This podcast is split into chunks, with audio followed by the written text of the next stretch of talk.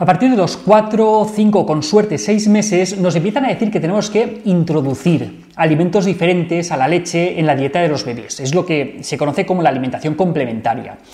En esta píldora vamos a hablar de cómo introducir nuevos alimentos y vamos a reflexionar un poco acerca de este concepto de la alimentación complementaria.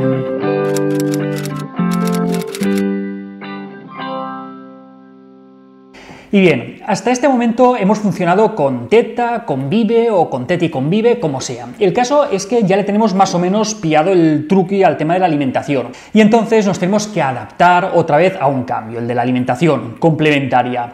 Es que con los niños todo son cambios. ¿Cómo lo hacemos? ¿Por dónde podemos empezar? ¿Cómo podemos hacerlo para introducir nuevos alimentos? Os lo voy a explicar. Introducir un nuevo alimento en el cuerpo de nuestro hijo es muy fácil. Lo único que tenemos que hacer es coger, abrirle la boca, meterle la cuchara hasta el fondo y si hace falta incluso nosotros se la podemos cerrar y obligarle a masticar. Técnicamente no tiene dificultad, es muy fácil. Pero en realidad eso no es lo que queremos. Lo que queremos no es introducir alimentos dentro de su cuerpo. Lo que queremos es que los pruebe, que disfrute, que pasemos todos un buen rato, ver las caras que pone, si le gusta, si no le gusta. Más que introducir, preferimos utilizar el concepto de ofrecer. Los mayores elegimos la comida que le ponemos delante al bebé, pero no se la introducimos, solo se la ofrecemos. Si el bebé quiere, se la comerá, y si no, no se la comerá.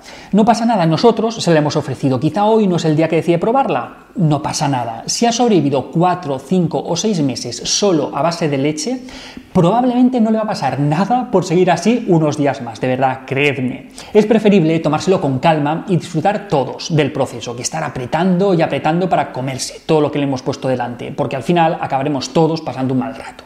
La OMS, UNICEF, la Academia Americana de Pediatría, la Academia Española de Pediatría y un montón de otras sociedades médicas recomiendan introducir, aunque como hemos dicho no nos gusta lo de introducir, preferimos ofrecer, pero recomiendan introducir alimentos distintos del pecho a partir de los seis meses y nunca antes de los cuatro. ¿Esto qué quiere decir? Esto quiere decir que hasta ese momento nada de cacitos de cereales para que duerma mejor, ni infusiones, ni zumos para que haga caca, ni agua, ni nada de nada. Solo teta o leche adaptada si no puede ser teta por el motivo que sea. Sin embargo, lo más habitual es que antes de los seis meses o incluso a veces antes de los cuatro, porque verse se ve de todo, la mayoría de los bebés habrán probado alimentos distintos, de la leche materna o de la fórmula adaptada. Hay que saber que antes de los cuatro, esa introducción de alimentos distintos de la leche eh, no es una broma, puede suponer problemas a nivel de sistema inmune, gastrointestinal, renal, respiratorio. Así que no, aunque sea Navidad, fallas, fiestas del pueblo, cumple del abuelo, del tío, no hay que darle a probar ni pastel, chocolate, polvorón, turrón, nada, por mucho que le guste o por mucha gracia que le haga, que gracia tiene poca, de verdad. Y es que es llegados a este punto en el que se empiezan a incorporar alimentos nuevos a la dieta del bebé cuando muchas veces aparecen problemas y tensiones con la comida, aunque algunos niños ya tenían de antes la etiqueta de palcomedores y en otros los problemas pueden aparecer más tarde, pero es alrededor de, de este momento. Una primera confusión viene del propio concepto de, alimentación complementaria. Por alimentación complementaria entendemos la alimentación complementaria, la alimentación que complementa a la lactancia materna, pero que no es la fuente principal a nivel energético o nutritivo, ya que este papel sigue estando reservado a la lactancia materna durante el resto del primer año de vida. Para entender mejor este concepto, el, estupendo y el queridísimo nutricionista Julio Basulto nos propone la comparación con la ropa y con los complementos. Por un lado, tendríamos los complementos, por ejemplo, un collar, un pañuelo, el bolso, los pendientes, una corbata, que nos pueden ayudar a personalizar nuestra imagen, a darle un toque diferente, pero que no nos visten, no son fundamentales. Si salimos a la calle un día en invierno con collar, con pendientes, con corbata, pero sin ropa, muy probablemente la vamos a echar de menos. Si vamos sin pantalones, sin camisas, sin chaqueta, lo normal en invierno es que nos pelemos de frío.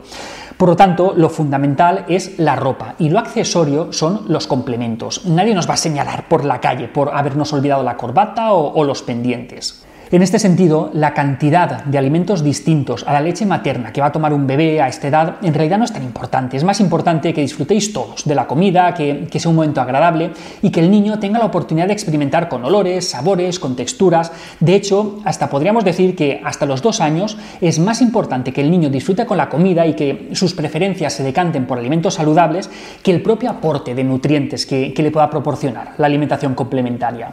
Durante este periodo se debería estimular la masticación la deglución, presentar nuevos sabores, texturas, ayudar a desarrollar habilidades motoras y también la preferencia por, alimentos saludables, a, expresar necesidades, a respetar las señales de, hambre y saciedad, enseñar formas correctas de, relacionarse con la comida. Si nos limitamos a hacer el avioncito con, con, el puré de verduras, por muchos nutrientes que introduzcamos en su cuerpo, y en este caso sí que estamos hablando de introducir, pues al final nos vamos a perder muchas oportunidades de enseñarle todos estos aspectos que están relacionados con la comida y que de verdad sí que son importantes. Y hasta aquí otra píldora de psicología. Espero que os haya gustado. Si es así, no os olvidéis compartirlo, darle al like y de suscribiros al canal de píldoras de psicología en YouTube. Allí encontraréis un montón más de vídeos y muchos más vídeos, artículos y consejos en la página web albertosoler.es.